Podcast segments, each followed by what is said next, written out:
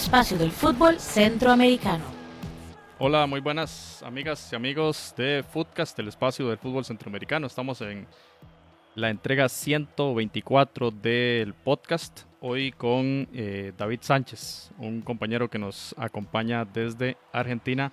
Eh, David, eh, encantado de contar con usted. David es un costarricense radicado en, en Argentina, trabaja como videoanalista en la reserva y juveniles del Club Atlético Huracán. Es un director técnico también graduado de la Asociación de Técnicos del Fútbol Argentino. David, bienvenido a, a este espacio. Hola, muchas gracias eh, bueno, por tenerme y bueno, un saludo para, para, ustedes y para todos los que nos están observando. Jonathan Corrales, bienvenido, buenas noches. Hola José, hola David y también un saludo a Randall a la distancia. Y bueno, hace tiempo estábamos ya con, con la, la deuda pendiente con David, que lo habíamos invitado y por fin ya estamos acá. Vamos, esperemos que, que sea una conversación bastante interesante para todos. Randall Sánchez, acá está David ya, que usted lo pidió bastante y buenas noches. Claro, claro. Bueno, José, un saludo para vos, Jonathan y David, bienvenido. Un abrazo. Eh, hemos seguido tu trayectoria, te conocemos y, y, creemos que es importante que estuvieras en este programa aportando el gran conocimiento que tenés y la podcast que tenés es muy importante. Bueno, perfecto. Gracias compañeros. Y bueno, la idea de hoy es conversar un poquito sobre David, sobre el trabajo que hace en Argentina. Un costarricense radicado en Argentina trabajando en fútbol, ¿verdad? Es, es algo que lo normal más bien es lo contrario, ¿verdad? Encontrarse a, jugadores o a técnicos argentinos en, en Centroamérica, en este caso al revés. Y pues entonces que David nos cuente un poquito de su vida, que, cuál es esta eh, gran aventura, este proyecto de vida interesante que tiene David y, que oportunidades de mejora hay desde lo que David puede ver en Sudamérica para con el fútbol de, Centroamérica. Así que David, tal vez empecemos contándonos un poco sobre, sobre usted. David Sánchez, tico, un tico en Buenos Aires, entonces que nos cuente un poquito tal vez de su historia acá en Costa Rica y luego de cómo llegó hasta trabajar en, en, Huracán. Eh, bueno, me empecé siendo un niño que me, gustaba el fútbol. Mi papá es fanático del, del fútbol y, nada, me llevó a jugar una escuelita de fútbol eh, cuando eso vivía en San Ramón. Yo soy oriundo de San Carlos, pero bueno, hemos andado bastante con mi familia. Y bueno, nada, ahí en San Ramón, seis años, eh, una escuelita de fútbol que manejaba, por cierto, Norman Amores, jugador de, de, de, Ramonense, de los buenos equipos de Ramonense. Y bueno, nada, nos íbamos y nos divertíamos los sábados y bueno, mi papá iba viendo que, era mejor que, los compañeros. Y bueno, un par de años después me llevó a, a la escuelita de fútbol de Alajuelense, de la liga. Y bueno, pasó muy parecido. Tuve un par de años, me parece, y bueno, eh, como que comenzaba a dejar atrás a los compañeros y bueno, buscamos también avanzar un poco más. Bueno, ahí pasé al proyecto Alejandro Morera Soto 97, que era un medio equipo de élite que bueno, era un proyecto que manejaba Jasper McDonald, que es el, papá de Jonathan y de Yerla. Y bueno, ahí comencé a jugar verdaderamente con, con jugadores muy buenos. Bueno, de ahí eh, ni hablar, bueno, de ellos dos que llegaron a jugar a primera división, pero bueno, eh, estaba también, por ejemplo, un compañero mío, eh, Luis Diego Cordero, que también llegó a jugar en, en Saprissa. varios, varios chicos, la verdad, que llegaron y bueno, ahí estuve también un par de años, tuve la suerte de jugar torneos internacionales, eh, por ejemplo la Dallas Cup en, 2002. Y, bueno, nada, ahí llegando más o menos 14, 15 años, eh, cuando eso había vuelto todo el tema de las selecciones regionales, eh, ahí me, me, llamaron a la selección regional de, de San Carlos. Y la verdad que muy, me fue bastante bien. Cuando eso el proyecto lo lideraba eh, Carlos Pérez, que también es una persona muy conocida ya, un profesional director técnico muy bueno, eh, una persona que sabe muchísimo de fútbol además, que bueno, es papá de José Carlos Pérez y de Luis Gustavo Pérez. Eh, bueno, los sanraleños lo conocen bien. Y bueno, por suerte me fue muy bien, fui el capitán del equipo, fuimos uno de los mejores equipos y bueno, eso me, llegó, me llevó a, entrenar eh, con la selección sub-15, muy poquito, muy poquito. Eh, tuvimos una semana, el equipo era de, Juan Diego Quesada. ese era un muy buen equipo, se jugó las dos, jugó los dos torneos, el sub-17, el Mundial sub-17 y el Mundial sub-20, que bueno, se le sumaron los, los chicos categoría, yo soy categoría 88. Me acuerdo que esta semana me tocó entrenar con, por ejemplo, con eh, Kendall Waston, Rudy Dawson, eh, eran, eran muy buen equipo. Y, y, bueno, nada, de ahí nos fuimos para Cartago, la familia. Eh, y bueno, en Cartaginés tuve dos años, en la U17, que bueno, cuando llegué me, el que primero que me aceptó fue Fofi Arias, que es otra persona que sabe mucho de fútbol, eh, que han sido bastante importantes, digamos, en, él ha sido bastante importante en mi, en mi carrera, aceptándome primero ahí en Cartaginés y después, bueno, dos años después, el, yo con 17 años me llevó para, 17, 18 años, me llevó a segunda división, a Paraíso, eh, Municipal Paraíso, y bueno, él era el técnico principal, así que, bueno, fue mi, mi único, ese fue mi único año que hice de profesional. No fue, no fue, fue un año difícil. Eh, me parece que es el año que, que desciende el, municipal. Pero bueno, fue un año súper lindo. Bueno, ahí conocí, por ejemplo, a Adrián Leandro. Y, me tocó ahí jugar un poquito con, por ejemplo, con Cristian Mena, que estaba en las últimas, eh, con Mullins, Así que bueno, muy, para mí bastante lindo.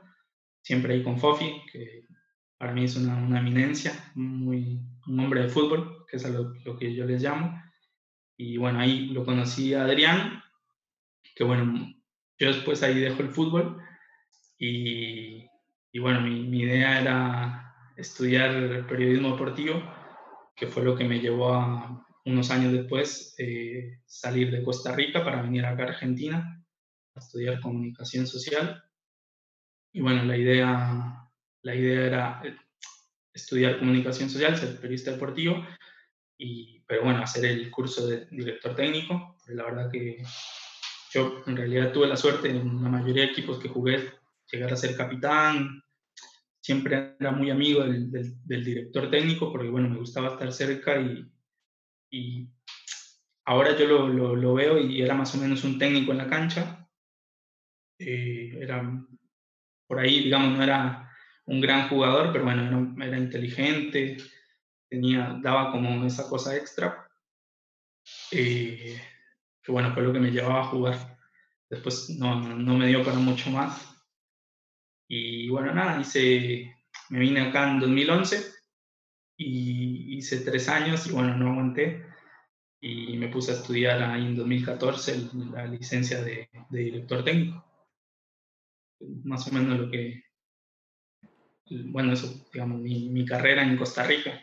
David, ¿y cómo, cómo se da esa oportunidad, digamos, con Huracán? Porque uno pensaría, bueno, un costarricense está estudiando entrenador allá, me imagino la cantidad de gente también que participa en esos procesos de selección, pero los elegidos son pocos al final y, y creo que tal vez ahí usted ha logrado superar muchas, muchas adversidades en ese aspecto.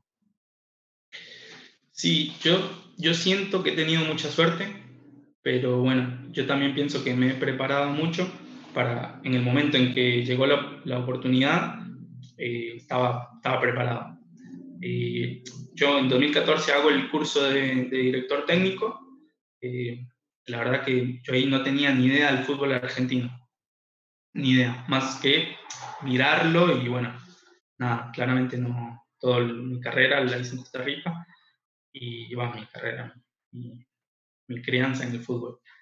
Y, y nada, llegué en 2014 y de repente el curso lo hice en el estadio de River y era muy, era tremendo. Era, pasé de un día a nada a ver un partido de River en la tele, a ir tres veces por semana al estadio de River. Eh, teníamos clase los miércoles en la noche y a veces había partido de River y entonces veíamos la entrada en calor calentamiento y bueno, después nos íbamos para clases. Es eh, increíble, la verdad que fue una experiencia impresionante. O sea, de, entrada fue hasta un poco choqueante, porque por ejemplo, eh, de repente teníamos una clase y venía Américo Gallego, que bueno, cuando eso, que es el técnico de Panamá, eh, y bueno, nada, una persona, viste, son eh, personas que tienen una trayectoria de fútbol impresionante. Bueno, tuve de, de profesor a uno que dirigió en Costa Rica, que es eh, Jorge Mario Holguín. Mm. Fue profesor mío, que además... Campeón mundial con Argentina. Campeón del mundo, sí.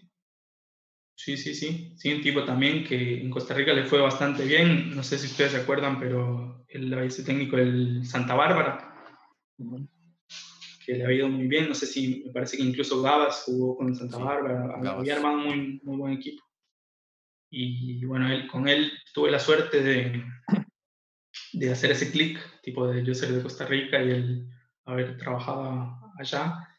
Y entonces como que hice un acercamiento y bueno, la verdad que he tenido mucha suerte porque me han tratado muy bien.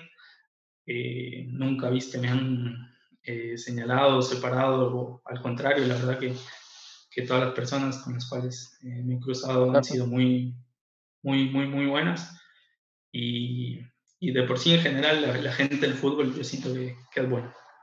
David, hoy, hoy en día la, la escuela de fútbol de, de, entrenadores argentinos es una de las más cotizadas en el mundo. Inclusive yo creo que en todas las ligas del mundo, si no me equivoco, estoy hablando, hay técnicos argentinos, eh, hay, digamos, en grandes clubes, Cholo Simeone, por ejemplo. ¿Qué, qué, tan, ¿Qué tan exigente fue eh, entrar en, esa, en ese contexto, eh, sabiendo que además de que es un país totalmente histórico, era bicampeón mundial y campeón olímpico, o sea, es una de las mecas del fútbol en, América? ¿Y, y qué, tan duro fue entrar, digamos, a, a ese nivel de exigencia eh, comparado tal vez a lo que venías en ese momento del contexto costarricense? Eh, bueno, eh, sería más o menos así. Si, si, ellos ven que vos sabes de fútbol, eh, sos como uno más. Por ahí sí, tuve, digamos, con el curso que hicimos, eh, muchos de los compañeros no, hoy no están trabajando en el fútbol y bueno, a pesar de ser argentinos y todo, pero yo siento que, que bueno, el argentino es muy vivo, tiene una viveza, viveza argentina y yo creo que se dan cuenta cuando uno, cuando uno sabe, cuando uno está vendiendo humo, como dice. Y por, en ese sentido, como te digo, yo me he sentido como uno más. Eh, hasta por ahí, digamos, saber y ser de otro país me, me ha sido como llamativo. Y, y, bueno, como te digo, me, eh, me fue bien en el curso de entrenador, tanto que antes de terminar el, el, curso, eh, ya me, me, ofrecieron trabajo en Defensores de Belgrano, que fue en fútbol infantil. Acá el fútbol infantil es de 6 años a 13 años. Así que para mí también un compañero, que bueno, también pegamos onda, eh, bueno, le, dieron trabajo y me dijo, bueno, voy, pero si va al tico. Y, y, nada, fuimos de verdad y bueno, estuve trabajando tres años, un poquito más de tres años en, el fútbol infantil Defensor de Belgrano. Y fue muy lindo, la verdad, que, que armamos un buen grupo, eran, eran, ahí habían técnicos muy, muy buenos y bueno, me pasó lo mismo. Me pasó de, de que venga, lo entrevisto y nada, me pusieron a hacer un par de ejercicios y bueno, me dijeron de una, bueno, vos vas a agarrar una categoría y, y por suerte, viste, en, en, esa edad no importan tanto los resultados, pero si no armar un, un, eh, un buen grupo, ser, eh, ser bastante bueno enseñando, sobre todo, sobre todo son niños 11, 12 años. Eh, y bueno, la verdad que en ese sentido me, me, fue muy bien durante los tres años. Y, bueno, hasta que se agotó por ahí un poco el, el, el, el ciclo y, y bueno, se me presentó la posibilidad, gracias a un contacto de ahí, de Defensores de Belgrano, que pasó a Huracán. Eh, no dijo, voy, pero si yo al tico. Pero bueno, eh, él fue y me dijo que, que, me quería tener cerca como una especie de ayudante, ayudante campo, se acá, de asistente técnico. Y así que fue primero, de a poquito, ahí de asistente técnico. cuando eso yo había hecho un curso de videoanálisis, porque es algo que me parece muy interesante. Es una herramienta muy, para empezar, que ahora se utiliza en, todo el mundo. Eh, y la verdad que me parece muy lindo. Eh, además, viéndolo, digamos, estratégicamente, yo que no, que no soy parte del fútbol argentino, muy posiblemente iba a ser muy complicado avanzar, tipo para llegar a dirigir en Boca o en River, pero por ahí sí me metían en otra rama que era un poco más, eh, más desconocida o más nueva, y por ahí podía avanzar un poquito más y tal cual, eh, gracias a eso él me, me, hizo la conexión para cuando eso deja de haber eh, videoanalista en la reserva de Huracán, así que directamente mi, mi primera experiencia de videoanalista es en la reserva de Huracán Así que fue todo muy rápido, como te digo, he tenido mucha suerte, no he terminado, no terminé la carrera cuando ya tenía trabajo y acá recién terminé el curso y ya de vuelta tenía el puesto de trabajo. Y, bueno, por suerte me fue bastante bien. he trabajado con tres técnicos en un poquito más de dos años, dos años y un poquito. Y, y con todos lo mejor, me parece que, que por ahí les, les mandé una foto con uno de los técnicos eh, y bueno, hoy por suerte estamos muy bien. Además de ser el videoanalista de la reserva, eh, estamos tratando de volcar eh, un proyecto que abarque todas las juveniles. Acá los, los juveniles son seis categorías, van desde los 14 hasta los 20 años. Después viene reserva y bueno, primera división. Reserva sería el, el alto rendimiento en Costa Rica. Eh, a eso, a eso íbamos. Bueno, reserva, entonces lo equiparamos con, con el paso previo a subir a primera, acá, digamos, sería.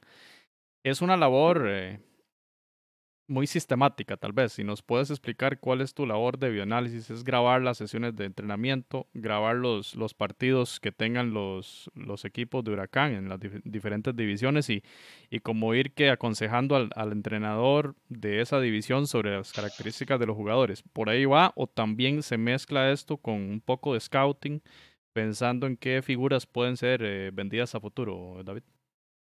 Sí, eh, bueno, por ejemplo, en trabajo en la reserva depende, para empezar, yo me veo o, yo veo a los, a los videoanalistas como un ayudante más del, técnico principal.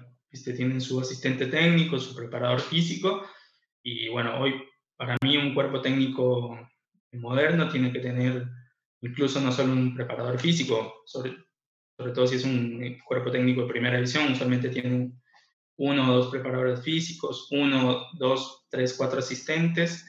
Eh, ahora hay videoanalista, hay analista de datos, bueno, ni hablar de, de la parte médica, que también es un, un, grupo grande.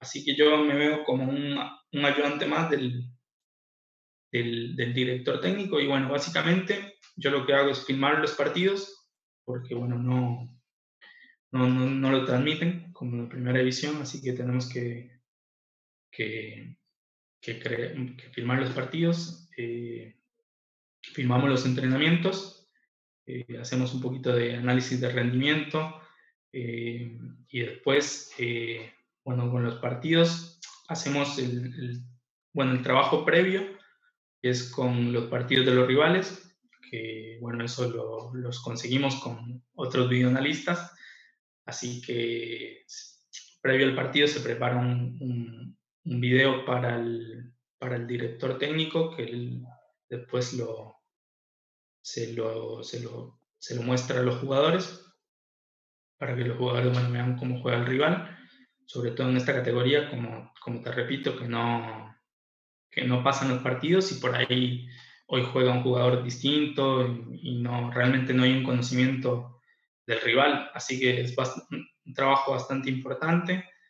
Eh, el, director técnico, por lo menos el director técnico que tengo yo, basa la estrategia del partido enteramente en, obviamente en, lo propio, pero bueno, una gran parte también en, lo que observa el rival y en, donde puede sacar ventaja.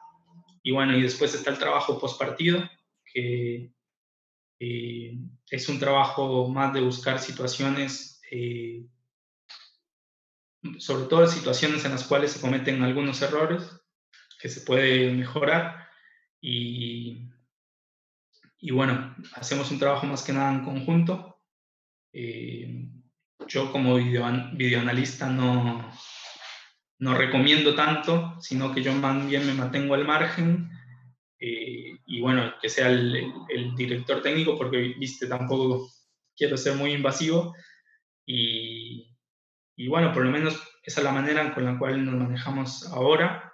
Eh, claramente con otros, eh, con dos técnicos tuvimos por ahí, uno me pedía un poco más de consulta, por ahí con el que estamos ahora, que es, que es un técnico muy bueno, que, de hecho es, es hijo de, eh, que es hijo de Miguel Ángel Brindisi, que es una de las glorias de, Huracán, un gran jugador, campeón del mundo. Y bueno, él es un técnico muy preparado, fue asistente técnico recién de la primera, se llama Nazareno Brindisi. Y, bueno, tenemos ahí una metodología de trabajo bastante aceitada, eh, donde por ahí mi, mayor trabajo se da en, el, el, scouting, por ejemplo, del rival, más que, que por ahí en el, en el del equipo propio. Eso se encarga más el director técnico y el ayudante de campo. Y después en los juveniles, eh, al ser tantos, tantos equipos, son seis categorías, lo que hacemos es filmar, eh, acá en Argentina se divide en tres y tres.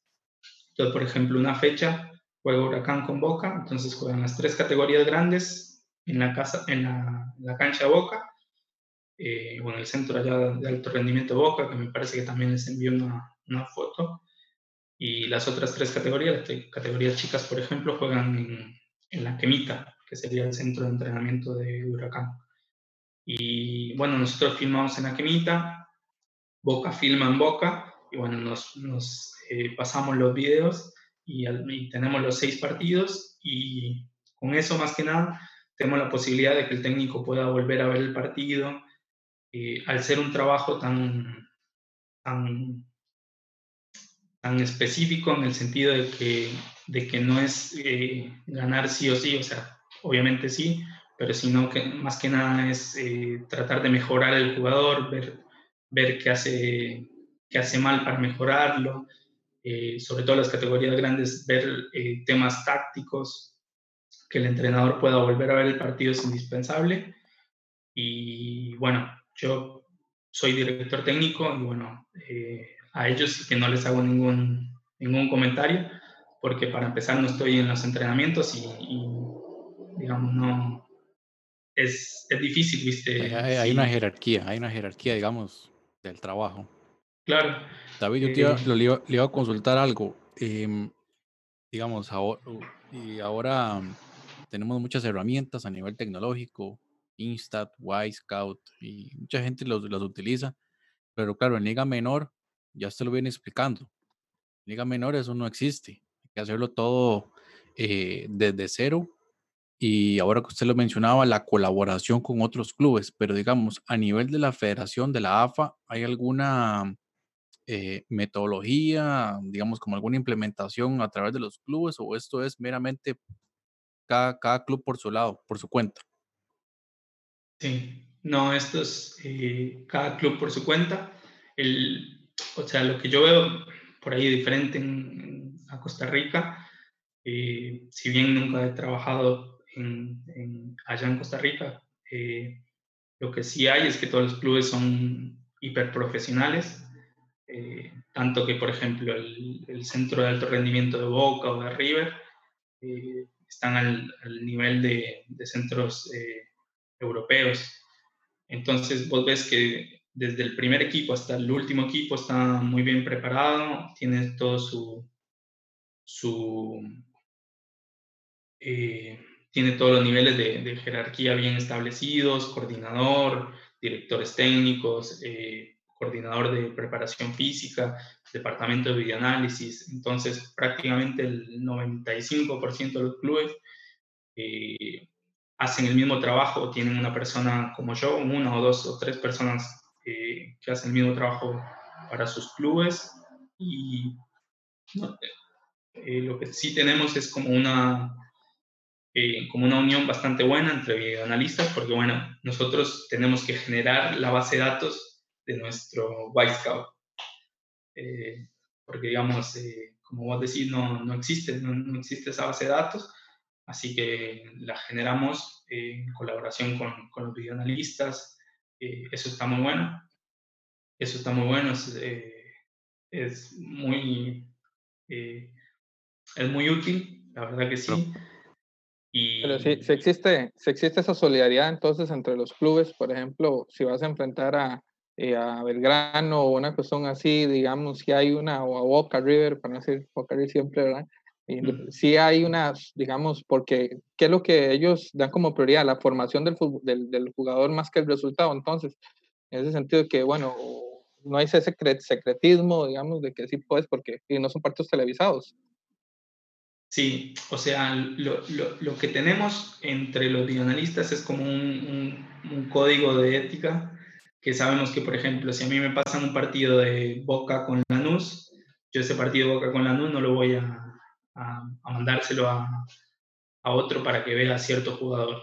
Eh, en ese sentido, por lo menos con, con el 100% de videoanalistas que, he hablado, que de hecho incluso tenemos una red de videoanalistas en WhatsApp, eh, incluyendo los videoanalistas de primera división, eh, es, buenísima. Es una, hay una gran camaradería. Así que bueno, siempre y cuando, viste, vos pues seas ético en tu trabajo, seas profesional, no tengas ningún problema. todos los clubes son abiertos, abiertos en eso. Y, bueno, nada, eso. Y, y, y David, digamos, perdón el que un jugador de Liga Menor se sepa filmado, o sea, que se sepa que eso también de alguna otra manera puede generar un poco más de compromiso en el jugador, en, en, digamos, porque su rendimiento se va a ver luego en un video. Entonces, yo me imagino que también va por ahí, además de la estrategia, también de alguna otra manera ejercer un control, más que son categorías donde es muy fácil dispersarse, ¿verdad? Me imagino. Es un motivador, tal vez, ¿no? Sí, sí, ni hablar. Es una de, de las ventajas psicológicas de de, tener a alguien allí filmando, filmándolos. Y igual, viste, el argentino lo ve por ahí distinto. Nosotros en Costa Rica lo vemos así, como que el, el tico, el jugador tico precisa algo como para estar metido. El jugador argentino más bien me ve a mí subido y dice, perfecto, hoy mete un gol y él te me lo pasa. viste, es, es, es, algo cultural distinto, en serio. Es una ventana para hacer, para tener más exposición. Y, y justamente sobre eso, David, quería preguntarle, pensando obviamente en, la, en las diferencias entre un país futbolísticamente top como, Argentina, aunque los recursos no son los europeos, pero el recurso humano sí lo es, ¿verdad? Eh, de hecho, bueno, las ligas suramericanas son las que alimentan con, con los mejores talentos, las ligas europeas. Pero pensando en, el fútbol de acá, de Centroamérica, David, eh, usted nos describe una estructura club bastante, yo imagino, eh, onerosa, bastante cara para un, para un club centroamericano. Pero que sin duda, si queremos mejorar como, como estructura futbolística, tenemos que ir hacia eso. Pero en este momento, David, y con, bueno, usted estuvo hace algunos, que unos, unos años en Cartagena, Ramonense, San Carlos y bueno, la Liga Deportiva La Eh, ¿Es posible tener esa estructura, David? Esa estructura de videoanálisis, de, de scouting, de, de, tener ese código de ética. Yo me pongo a pensar en la red de, de videoanalistas en el fútbol de Costa Rica y hasta eso se me hace complejo, pero queremos conocer su opinión, David, sobre esto. Sí, sí, yo pienso que, que sí, que es posible, eh, porque, o sea, si bien hay un montón de herramientas, eh, o sea, incluso la mayoría de equipos de primera división, o por lo menos los, los equipos de primera división de Costa Rica utilizan, ya utilizan eh, sistemas de tracking, de GPS, bueno, hablar de Y-Scout o Instat, y seguramente que tienen eh, vida analista para la, la estructura de, de, ligas menores. Eh, básicamente lo que se precisa es una, una, una cámara, básicamente y después alguien que tenga, que tenga las ganas, viste, de, de, de filmar o, o, que tenga por ahí la vocación, ¿no? De, de, filmar todos los partidos, de, después de procesar esos partidos para que los tengan cada director técnico. Y en realidad, eh, hoy por hoy nosotros en Huracán, el departamento de juveniles soy yo. Y obviamente, digamos, no es lo ideal. Eh, obviamente tenemos, eh, tenemos el plan. ahora, recientemente en, en, juveniles en Huracán vino un coordinador nuevo tiene un plan de eh, agrandar no solo el departamento de bioanálisis, bueno, sino de seguir mejorando eh, el, las juveniles de, Huracán, que de todas formas venían trabajando bastante bien, eh, que es un exjugador que se llama Héctor Bracamonte, jugador de Boca, que ha sido, este ha sido algo recurrente en, acá en Argentina, que de repente estoy en un partido y llega alguien que yo no lo puedo creer y bueno, esto me ha pasado un par de veces, después le, después le cuento, con un par de nombres bastante interesantes, pero, pero para no salirme mucho del tema, ahorita te cuento, eh, como te digo, hoy, hoy por hoy yo soy el encargado de estar encima de, los, de las seis categorías, de que cada técnico tenga su partido, de que cada técnico tenga su partido del rival, que lo conseguimos, como te repito, con, con la ayuda de otros videoanalistas.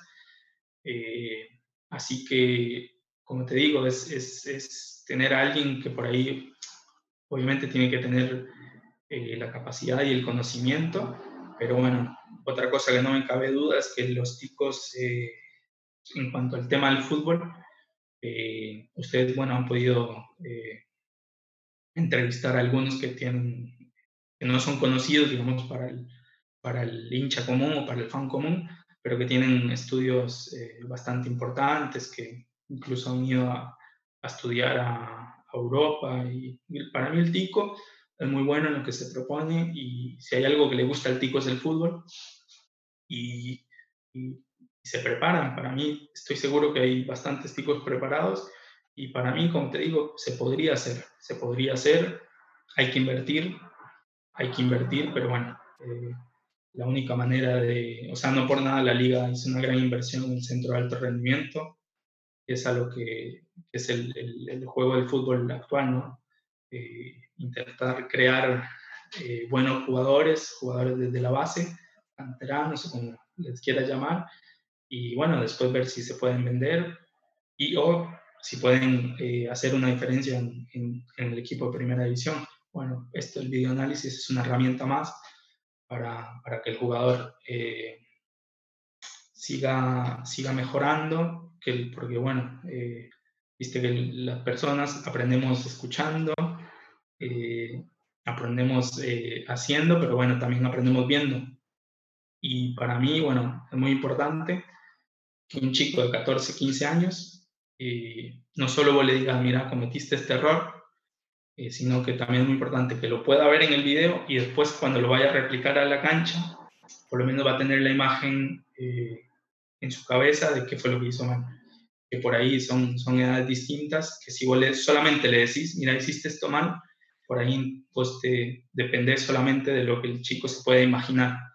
Y por ahí hay chicos que se lo imaginan perfectamente y después van a la cancha y lo mejoran pero después hay chicos que directamente no les entra, le, decís, te dice que sí, y no, ni, se enteró de qué, de qué, situación, así que...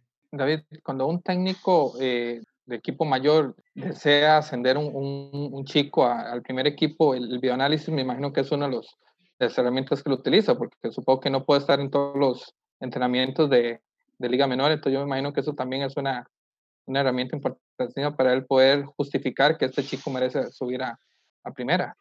Sí, sí, de hecho nos pasó eh, a, principios del, a principios de este año o a finales del año pasado, que para un partido importantísimo contra River, se expulsó, eh, se expulsaron, me parece, o estaban, estaban sancionados los dos laterales izquierdos que tenía el equipo de primera división.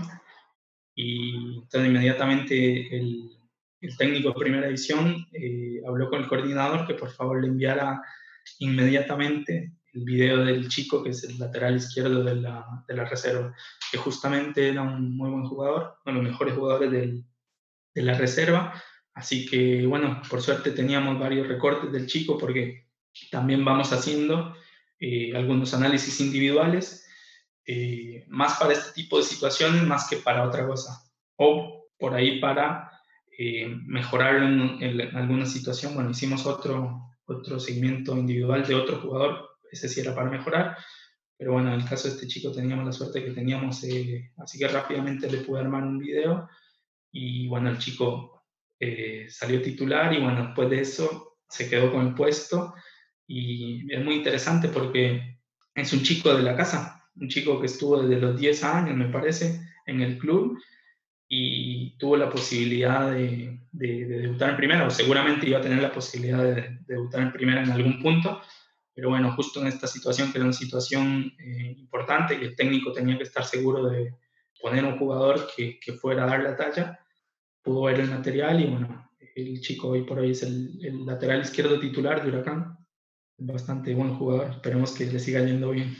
David, y es que esa, digamos, Huracán, bueno, le, le, comento, ya usted lo debe saber, aquí hay muchos seguidores de Huracán, o por lo menos recuerda mucho ese Huracán del 2009, eh, el Huracán de Ángel, Ángel Capa, Pastore, de Federico, Pablo Gols, Monzón, un equipazo y una, una, un último partido cruel, ¿verdad? Muy cruel contra Vélez.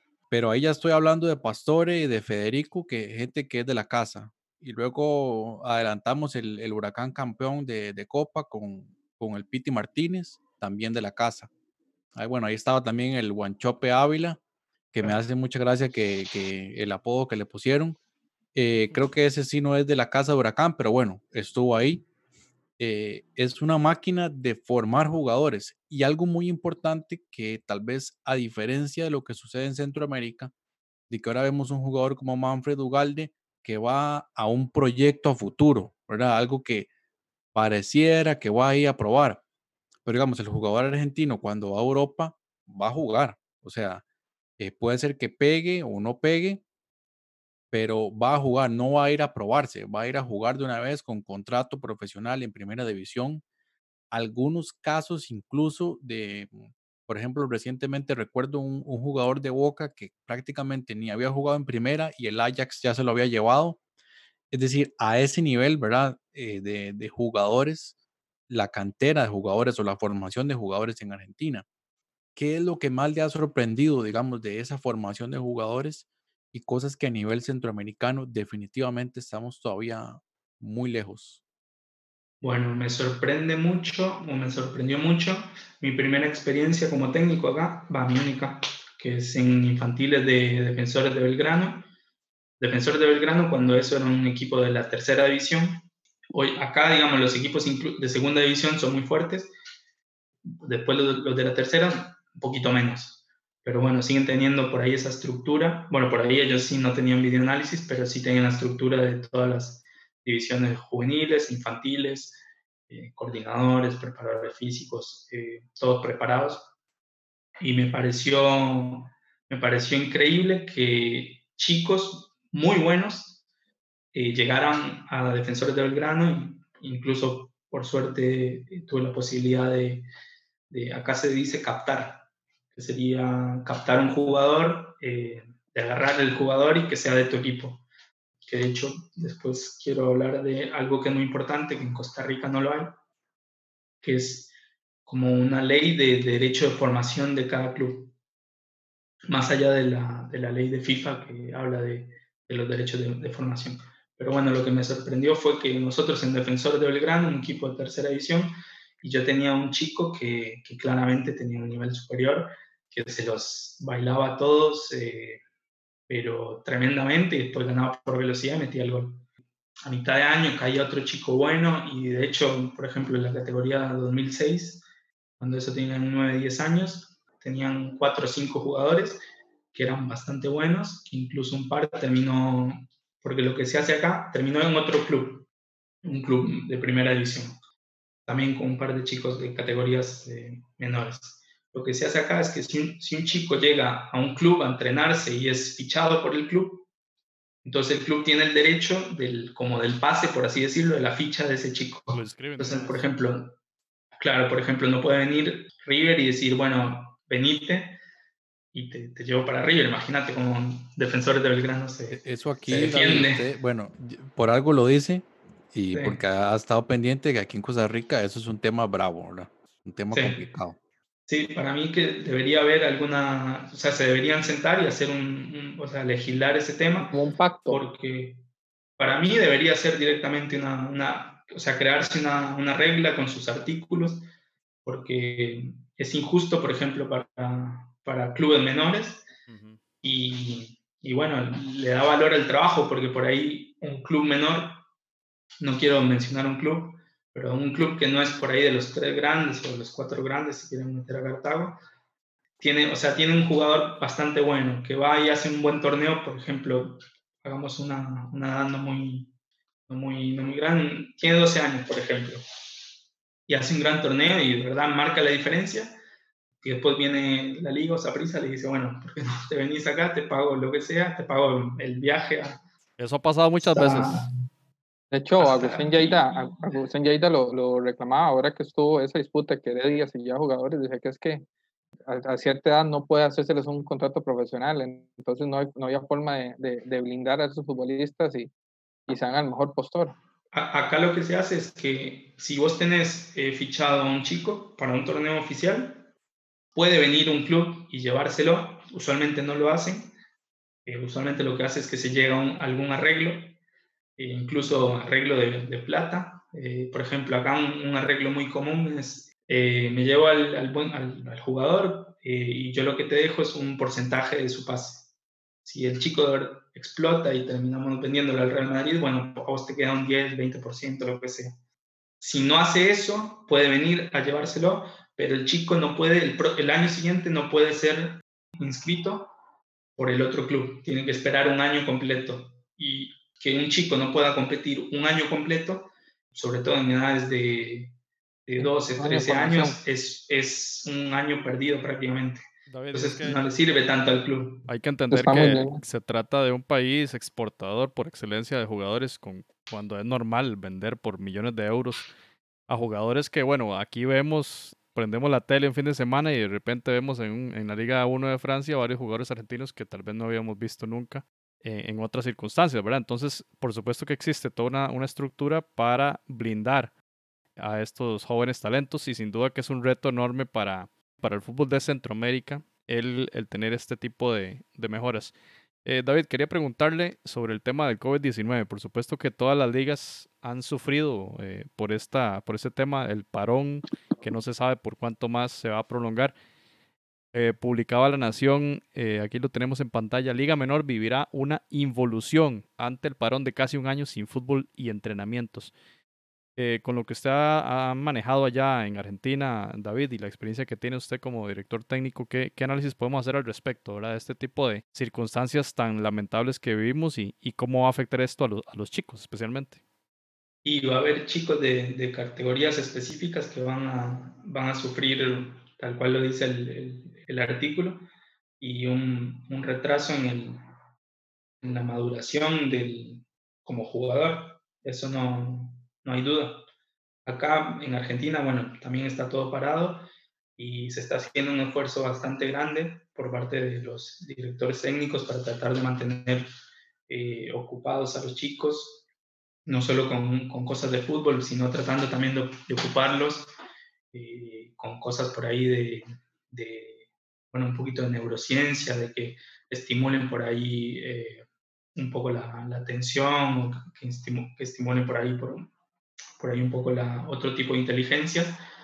Eh, pero lo cierto es que acá se- los, los coordinadores están haciendo un esfuerzo bastante grande porque eh, se, está tratando de que no se pierda el año y quieren volver, pero bueno, hoy por hoy acá es una, es muy, la verdad que está muy complicado.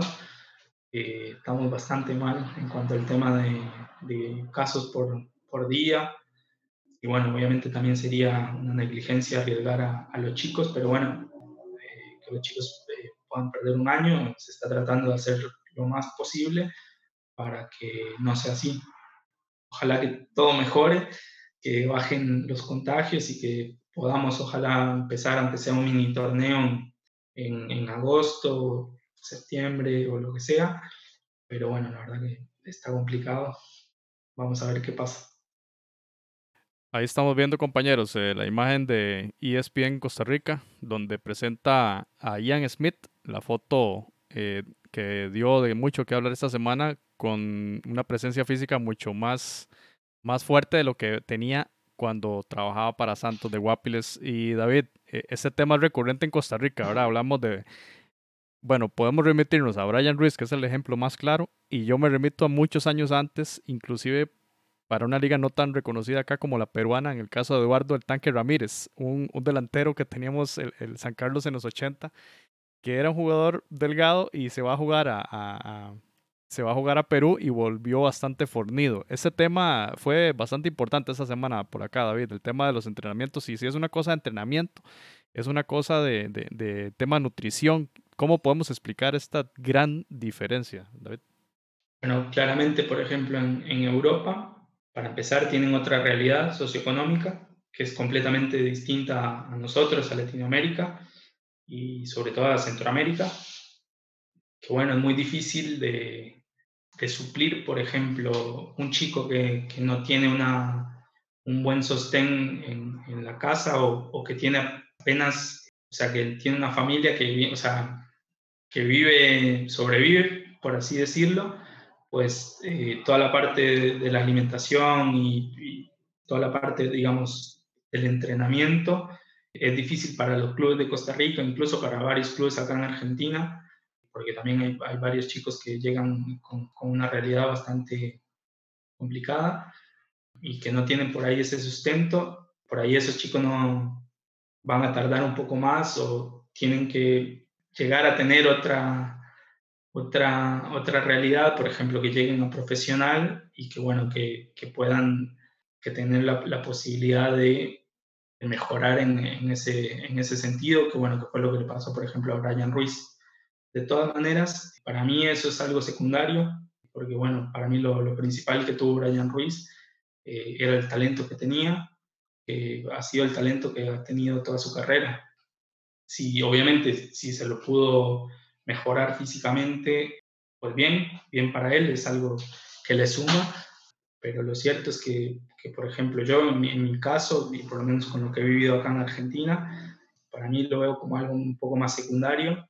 Como te repito, hay, hay situaciones socioeconómicas de cada jugador que hasta que no llega a ser profesional, los clubes, incluso los clubes argentinos, pues no pueden pagarle, por así decirlo, al, jugador para que se alimente bien, sobre todo que por ahí tienen, o sea, su situación, como te digo, en, en la casa es, es, compleja. Yo lo que pienso es que lo que hay que darle a estos jugadores es, es enseñarles a jugar o darle juego, porque bueno, usualmente, o acá se da mucho que hay, hay jugadores bastante buenos que por ahí vienen de lo que, por ejemplo, se puede llamar una villa. No sé si vieron por ahí el, la serie de, de Tevez, que bueno, son realidades que tenemos acá en Argentina, súper complicadas. Y, y, bueno, te repito, eso después, eh, cuando se van, eh, bueno, en el caso de Tevez, llega la primera edición de Boca y bueno, ya es algo que se puede trabajar. Lo físico lo podés mejorar. Todo lo que vos, previo a eso, en la parte táctica o en la parte técnica, no lo, no lo mejoraste, va a ser muy complicado que ya de grande lo, lo mejores Así que yo, o sea, claramente, por ejemplo, un, nos, nos, sucede a nosotros en Costa Rica, cuando jugamos un torneo sub-17 o algo así, por ahí vamos a jugar contra otros equipos y tienen otro físico distinto. Y yo siento que, por ejemplo, los aficionados se frustran porque, por ejemplo, Panamá o otros equipos del Caribe nos eliminan. Pero es un poco de lo mismo, ¿no? Eh, por ahí en esas edades el físico sí, sí hace una diferencia, pero bueno, lo importante, insisto, para este tipo de jugadores y sobre todo, o sea, para empezar, cada, o sea, cada jugador es distinto. Lo que hay que hacer es enseñarles a, a jugar al fútbol. Sí. Y en, entonces, digamos, la parte física sí, sí es algo que sí se puede trabajar ya una vez que ellos lleguen al primer equipo. O sea, no, sí, digamos, sí. Es, es, algo que sí. Entonces, es donde yo digo que tal vez algo está fallando aquí los clubes en, en Costa Rica, porque, por ejemplo, Ian Smith se fue para Europa o Brian Ruiz saliendo de un primer equipo. Entonces es porque, digamos, no fueron que fueron exportados directamente de la Liga Menor o Juvenil de Alto Rendimiento. Entonces sí es, sí es algo que yo creo que hay que poner atención también en esa parte, porque si es algo que se puede solventar ya cuando lleguen a una primera división de, un club y aún así no, entonces hay... Sí, pero bueno, también puede ser un tema de necesidad, porque por ejemplo, eh, Brian Ruiz acá, en, acá, allá en primera división, eh, no le hacía falta el tema físico. Entonces por ahí vos tratás de darle, entendiendo ¿no? Al, al, a los equipos de primera división de Costa Rica o a los entrenadores de primera división de Costa Rica, por ahí no, no hacía falta darle por ahí ese, ese extra físico, sino vos querías que estuviese haciendo otra cosa, que esté haciendo eh, eh, un drill de, de, movimientos ofensivos. Y lo mismo Ian Smith, eh, que Ian Smith aún así jugó los mundiales y no, tampoco fue que le hizo falta. O sea, nunca sufrió el tema físico y jugó en primera edición y tampoco le hacía falta. Ahora bien, Ian Smith llega una, a una primera división de Suecia, donde se va a enfrentar a jugadores no solo más, más grandes, más fornidos, eh, que tienen, o sea, que es otra, otra realidad. Entonces, por ahí, el, el, si yo soy el preparador físico de, del club de, al que llegó, eh, bueno, le hace falta. Entonces, por ahí ya es una necesidad distinta. Igual, Brian Ruiz no, no, no, no necesitó inflarse tanto, por así decirlo, eh, porque como te digo, ¿viste? lo importante era que, él tuviese talento, que, fue lo que le, dio la gran carrera que, hizo. Obviamente sí un poco para, para mejorarle, ¿viste? que tuviera buen balance, que no, no se cayera fácilmente. Eh, pero bueno, eh, eso yo lo veo como algo secundario. Yo sé que en Costa Rica tenemos un poquito de, de como, como que lo tenemos ahí, como que al tico le falta un poco el, el, la parte física, pero bueno, también hay que entender que es algo de la cultura nuestra, que no, no el promedio del jugador, el promedio de la persona tica no, sí. no es muy alto, eh, así que nosotros lo podemos ver de dos maneras distintas. Bueno, eh, claramente para exportar jugadores quizás a, a, primeros equipos europeos o primeras ligas europeas, eh, pues nos falta en ese sentido, pero tenemos por ahí otras cosas muy buenas, que es lo usted ve la técnica de los jugadores ticos, eh, la verdad que es, es, de las mejores de casi que te diría del mundo, porque bueno, o sea, ustedes vieron los últimos, sobre todo el Mundial de Brasil, los jugadores ticos se enfrentaron a, a selecciones eh, impresionantes que tienen eh, todo el primer mundo, o sea, Inglaterra tiene absolutamente todos los clubes de Inglaterra, todas las academias, que es como le llaman ellos a, a la Liga Menores, tienen absolutamente todo. Y bueno, lo, teníamos un, un, equipo tico muy bueno, eh, muy bueno técnicamente, muy, estaba muy bien entrenado. Así que podemos competir con lo nuestro. Como te digo, si es algo que, que por ahí, para dar el salto, pues eh, estaría bueno.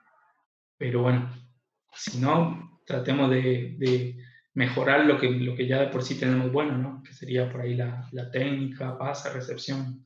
Tal vez es como, como hemos venido hablando de que no es, no es sí el biotipo, pero también eh, el tema de la formación integral del jugador, o sea, en la parte psicológica, en la parte técnico-táctica. Y que sí, la parte física eventualmente la va, la va a trabajar para suplir una necesidad, pero no es lo primordial, ¿verdad? Es como más integral. Usted ha dado ahora, durante esto, estos minutos de conversación, ha dado unos, eh, unas pistas, creo yo, de esa mentalidad que hay en la parte de, de, la formación de jugadores, porque incluso yo lo escuchaba hace algunos años, escuchaba al Checho Batista, a Sergio Batista, hablar de que en los campeonatos de liga menor ni siquiera debería existir un, un campeonato, una tabla de posiciones, sino que debería ser nada más eh, jugar todos contra todos porque la finalidad no es sacar un equipo campeón, sino sacar un jugador para llegar a la primera división o formar personas en un futuro.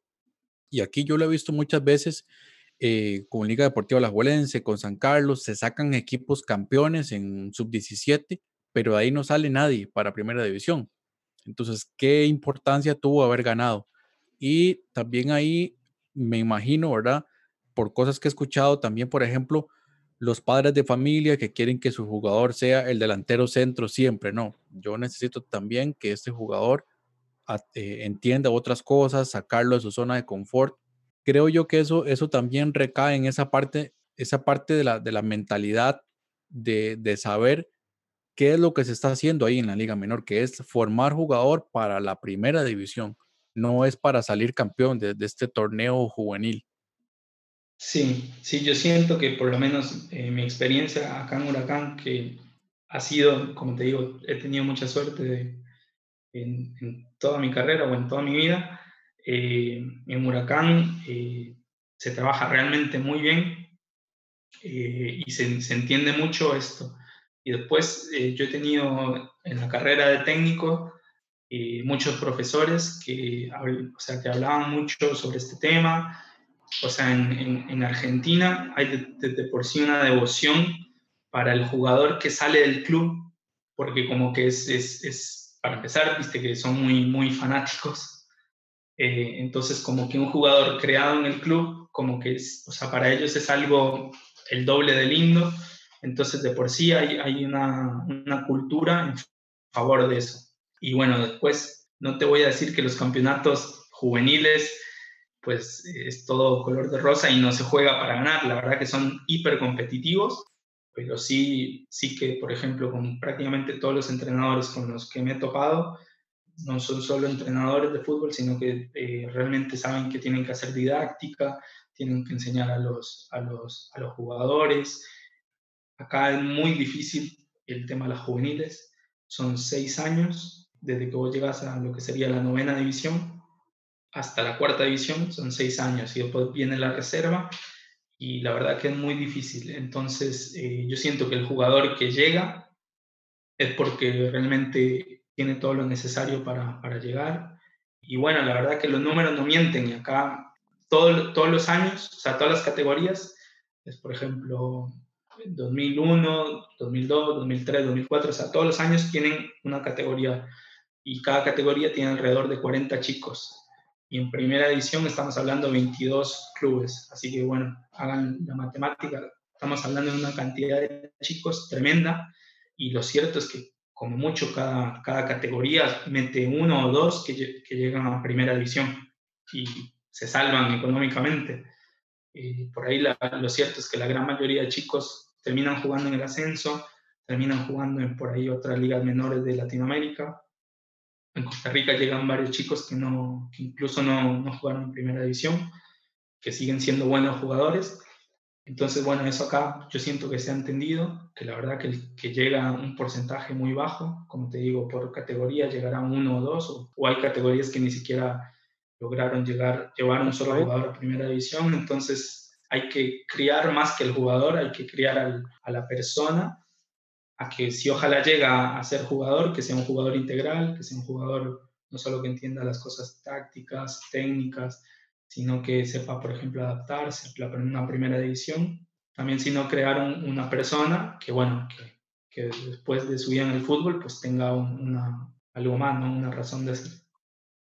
Yo tengo una, una última pregunta sobre el contexto del fútbol argentino. Eh, Argentina es uno de los países que mayor exportación de jugadores tiene en el mundo. Yo creo que hasta influye mucho en el PIB de Argentina. Eh, eso es una situación que es, digamos, es muy consciente en los clubes que el negocio es formarlos para vender o es una cuestión que se sale de las manos de ellos, que son tan buenos que es inevitable que llegue una oferta por esos jugadores y ellos no lo pueden retener o, o, o si ya, digamos, se han manejado ya que, que es una forma de subsistencia de los clubes es una estructura y es una forma de subsistencia de los clubes. Eso no cabe la menor duda, por eso prácticamente todos los clubes, o sea, el 100% de los clubes tienen la estructura de, divisiones inferiores muy, muy marcada y todos los clubes hacen una inversión, como te digo, contratan personas eh, capacitadas que, que, están ahí, digamos que son directores técnicos que tienen tienen una carrera, que, que, son buenos directores técnicos, entonces vos te encontrás que de repente eh, tenés un club eh, que vos ni conocías y está sacando un jugador, por ejemplo, eh, Dybala, que hoy por ahí está un poco de moda en la Juventus, Dybala salió de un club que se llama Instituto de Córdoba, que hace, que realmente, digamos, hoy por hoy es un club de, de la segunda o sea, en la cultura argentina, por supuesto que es un club importante en la ciudad de Córdoba, pero digamos, hoy por hoy no es un club relevante ni, ni, ni siquiera en la, en la, segunda división. Y, y saca un jugador como, como Dybala y bueno, eh, imagínate. Y yo siento que es el, el, el, la, la, estructura en que está formado cada club y yo, por lo menos en mi opinión personal, si bien no me la, me la pidieron, pienso que eh, Costa Rica debería ir hacia eso, en el sentido de que al fin y al cabo es, un, es una inversión. Hoy el fútbol, eh, pues tiene, hay, hay, mucho dinero en el fútbol, en el planeta fútbol, y los clubes deberían eh, ir hacia eso. Yo siento que, por ejemplo, el, el esfuerzo que hizo Liga Deportiva La Juelense con el Centro de Alto Rendimiento eh, tiene que ver un poco con eso. Bueno, los, los clubes mexicanos, que bueno, este, Leida que viene por ahí de, de México, copia un poco eso, digamos, de, de toda la estructura que, que, hacen. Por ahí el fútbol mexicano, que no exporta tanto, lo hace para crear jugadores para, para el primer equipo, que bueno, es igual de válido, pero por ahí, bueno, el contexto que hay acá en Argentina es que un, que un club, pues, eh, con todo lo que, la plata que, que invierten o, o, incluso que gastan para, para mantener un equipo de primera división competitivo, la tienen que sacar de, de, alguna venta de algún, de algún, jugador. Y yo siento que es eh, eh, que incluso acá en, en, Huracán, o sea, con el coordinador lo hemos hablado, lo hemos hablado en, bastantes ocasiones. La idea es tener estos jugadores que, que pensamos que tienen eh, el talento suficiente como para hacer una eventual venta o que suban al primer equipo y bueno, que hagan una buena carrera en, en el club eh, pero es, lo cierto es que Argentina eh, estructuralmente hace, hace eso para, para intentar de vender jugadores. David, hay, hay varios temas que quedan en el tintero y nos encantaría tal vez tener una futura conversación con usted sobre qué significa para un jugador de Argentina no llegar a Europa, pero sí volver la mirada a la MLS, volver la mirada a México, o qué pasa de ir a jugar a Brasil Colombia y Centroamérica, digamos, ¿cuáles son esas diferencias?